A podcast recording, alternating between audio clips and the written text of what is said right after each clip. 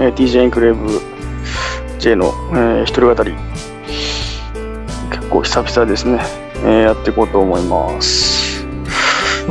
で、えー、っと、そうですね、これ多分新年明けて一発目？なんか二発目？ちょっとごめんなさい、全然わかんないんですけど、まあ、えー、J が転職をしてから多分一回、そうですね、あの、まあ、収録をして、えー、あげたと思うんですけど、だいぶ久しぶりですね。で実はですね、あの、2週間前くらいに、あの、もう一回、あの、ちょっと収録したんですけど、なんかもう、眠すぎてというか、あの、まあ、新しい、あの、会社の仕事に、ちょっとこう、もう、暴殺っていう形ちょっとかっこ悪いんですけど、まあなんかその、ステップの踏み方とかやっぱ全然わからないんで、なんかちょっとこうまだ、あのー、一歩一歩踏みしめるように、えー、しっかりと刻むような、あのー、ちゃんと刻み込むような仕事の仕方を今はちょっとしないとやっぱりキャッチアップできないんで、えー、そういう苦労もあって、あの、ちょっと余裕がなくてですね、まあ今もそんな余裕ないんですけど、えー、あの前回の収録の時ちょっと気づいたら寝てたっていうね。ね何言ってるか分からへんっていう感じの回になっちゃったんで、えー、はい。前回はちょっと収録を諦めましたというような ことがありました。でそうですね。まあ今日何を話そうかなと、えーえー、思ったんですけどそうですね。やっぱこうあの前回えー、っと話をした強さとらしさっていうことになんか自分自身が立ち戻ったっていう話をしようかなと思ってます。で、えーまあ、どういうことかというと、あのー、まあ、新しい会社で新しい仕事をして、えー、業種としても、えーまあ、職種としても、えー、まあ、未経験なところに飛び込んでます。まあ、具体的には、えー、ヘルスサイエンス関係の領域の中で、えー、まあ、一応職種的には営業っていう仕事ですね。まあ、厳密に言うとあの営業は昔はちょっとやったことがあるっていうのと、まあ、なんかその営業のエッセンスが入った、えー、仕事っていうのは前職の、あの、日系大手企業時代にやったことがあるのはあるので、なんかもう右も左も分かりませんっていう状態ではないにしても、ただまあやっぱりその、なんていうんですかね、まあコテコテの営業みたいな、えー、意味では、やっぱり初めてなので、えー、そういうところにちょっとこう、まあ、戸惑いを感じつつ、まあその営業っていう職種以外にも、やっぱりあれですね、あの、まあ、新しい勤務先が結構独特なカルチャーがあったり、まあ、外資なんで、えー、良くも悪くも放置されてるも結構あるんで、なんかそこでいかに、あの、こう、まあ、成功というか、まあ、ステップ、必要なステップを手繰り寄せるかってところに結構苦労してたりします。まあ、その中でも、あの、まあ、上司とか同僚とかの、えー、助けを得ながら、なんとか進んでますと。いう感じではあります。で、えー、そうですね。で、まあ、その強さとらしさって何で考えたのかっていう話をちょっとしようかなと思うんですけど、まあ、そうですね。あの、ここまでの、まあ、えー、入社してから3ヶ月、もうすぐ4ヶ月なんですけど、を、えー、振り返ってみたときに、結局その強さに振り回されてたなというふうな気がっぱり振り返るとしてます。で、強さとらしさ何かっていうと、え強さがまあいわゆる相対比較で、らしさがまあ絶対比較。要は相対値と絶対値。相対比較と絶対比較みたいな話なんですけど、まあ、どうしてもあの新しいことをやるときの入り口っていうのは、えー、相対比較、相対値じゃないとなかなか測れないものがあると、えー、思いますね。なんかいきなりあのお前マラソン走ってみって言われて、あ、わかりましたっつって、えー、走るって言っても、まあ、あの、そもそも1キロがどれぐらいか、5キロがどれぐらいかとか分からない人に42.195キロ走ってみって言われても、そのしんどさとか全くイメージできないじゃないですか。それと一緒で、えー、っと、まあ、じゃあ、このね、製品売ってこいよとか、この、えー、サービス売ってみみたいなことを言われたときに、まあ、あの、そもそもちょっとそれをえー、売ったことがないとかもその製品の中身を全然知らないってなると、まあ、どうしてもそういうなんていうんですかねあのまあいわゆる相対比較ができないし、相対比較できないから、絶対値もわかんないっていう状態の中から、えー、スタートなんで、まあ、最初はちょっとこう、自分の中でサンプルを作る、えー、ためにも、あの、まあ、要はゼロベースで、まずはその、一旦ちょっとこう、相対化できるようなサンプルケースを作るみたいなことから、どうしても始まるんで、まあなんかそういうフェーズを、えー、っと、まあここ2、3ヶ月続けてきましたし、まあまだその途中ではあるなとは、えー、もちろん思ってます。ただ、なんか最近こう、相対値というか、まあマニュアル通りというか、えー、決められた形通りで進めるっていうことに対して結構やっぱり、まあ、違和感というか物足りなさというかもやもやした感情はあって、まあ、これは私自身の性格からくるものなのか、まあ、あの私自身があの36っていう年齢で、まあ、最後のポテンシャル枠みたいな感じで今の会社に、まあ、入ることができたっていうことを考えるとあのなんかこうなんていうんですかね。まあ、全業界も職種も未経験のものを取ってくれたっていうことはそのなんか決まりきった箱の中で収まるようなことを期待されてるわけではなく、まあ、もちろんそういうなんていうんですかねあの、えー、外資系の IT 企業の営業職として、えーまあ、ちゃんとやることはやりながらでもなんか今まで、えー、になかったようなアプローチとか今までになかったような、え、やり方をまあなんていうか見せるというか、えー展開するということに、まあ、期待はされてると思いますし自分自身に対してもそういう期待というかプレッシャーをかけている部分があるので、えー、そこで、まあ、徐々にそのらしさっていうのを出してい、えー、きたいなと。なのでまあいわゆるなんかこうマニュアル通りにやりました、うん、100点満点で70点ですねみたいなそんな世界で勝負する。というよりはまああの最低限カバーしておかないといけない部分はちゃんと網羅しつついやお前そのやり方でやるとかいやそういうアプローチで、あ、なるほど、うまいこといく、あ、なるほどね、みたいな。えー、なんかそういった世界観、そういった、えー、事例を、まあ、作っていきたいなっていう目標があって、なので、まあ、あの、ナンバーワンになりたいというか、 one and only になりたいっていう、はい、 one and only ですね、になりたいっていう気持ちは、やっぱりずっと持ってましたし、まあなんかちょっとそれが、あのね、今の新しい仕事に慣れていく途上でちょっとこうモヤモヤした部分はあったにしてもやっぱり今、えー、少し冷静になったりすることができて、えー、自分自身の、まあ、これまでとこれからを考えることができるようになった時にやっぱりそのワンドオンリーの部分をちゃんと出したいなっていう気持ちはあの改めて強く思えたので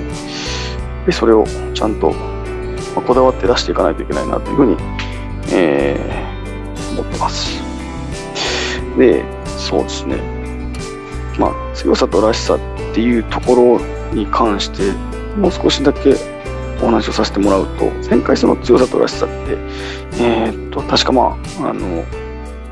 まあ、最最初から何回も言ってるように相対値なのか絶対値なのかっていう切り口で 見て、えー、たんですけども、なんか違う言い方をもできるなと思っていて、で、その強さっていうのは、まあ、なんていうんですかね、積み上げ形式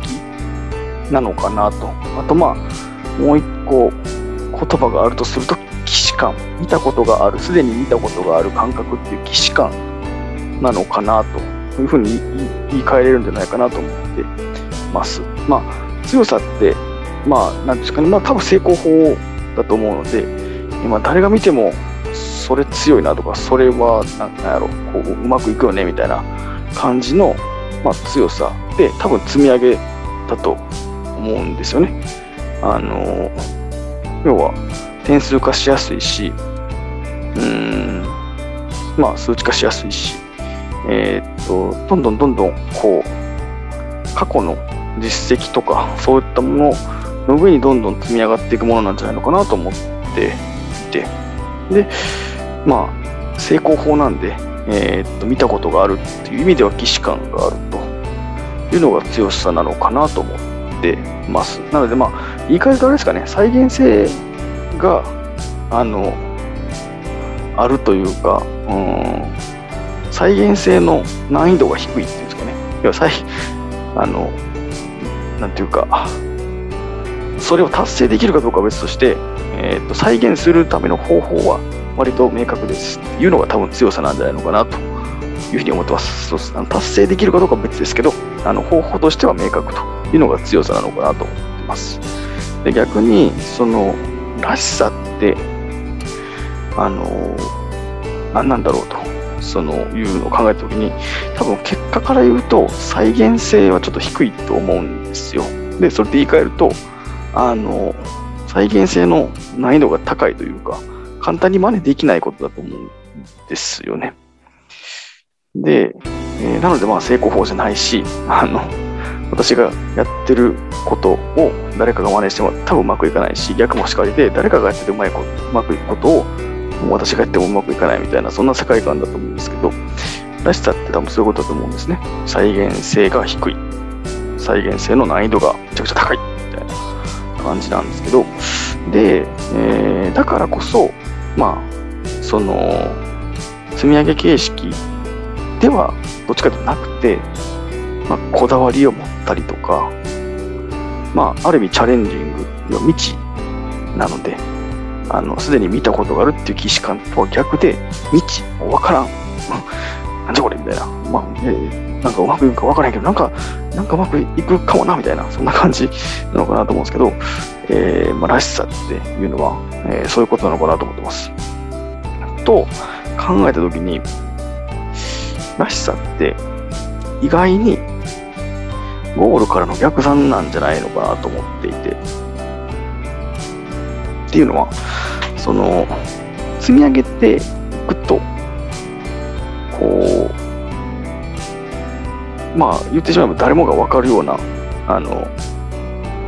意思を積んでって、その先にゴールにたどり着くっていうふうなことを多分やっていくっていうのが、そのまあ強さであり、まあ成功法であり、積み上げていくっていうことだと思うんですけど、なんか、あの、今の時代って、いや別に積み上げを否定するわけじゃないんですけど、なんか積み上げだけでは、こう、なんて言ったらいいんですかね、面白さがないというか、まあ、成功法で積み上げることにうん、なんか、どれだけのバリューがアドオンされてるかっていう観点で見ると、積み上げって多分そんなにアドオンされてないんですよね。って考えると、なんかその、成功法っていうやり方はもうのけといて、えー、まあ、らしさというか、まあ自分の強みとか、自分が、こう、やりたいなと思ってる方法とかを、えー、ちゃんと持って、で、じゃあ、自分の持ってるこの、まあ、らしさ、長所、うん、なんか他人との比較とかから出てくるもんじゃなくて、あ、俺にしかないな、これみたいな、そういうらしさをうまく使って、どうやったらゴールにたどり着くんかっていう、そのゴールからの逆算をしていくことで、なんからしさってこう、じわーっと浸透するのかなっていうふうなことを、まあ、最近思っていて、で、多分自分に今求められてるのはこれなんやろうなというのは、まあ、この、まあ、特に、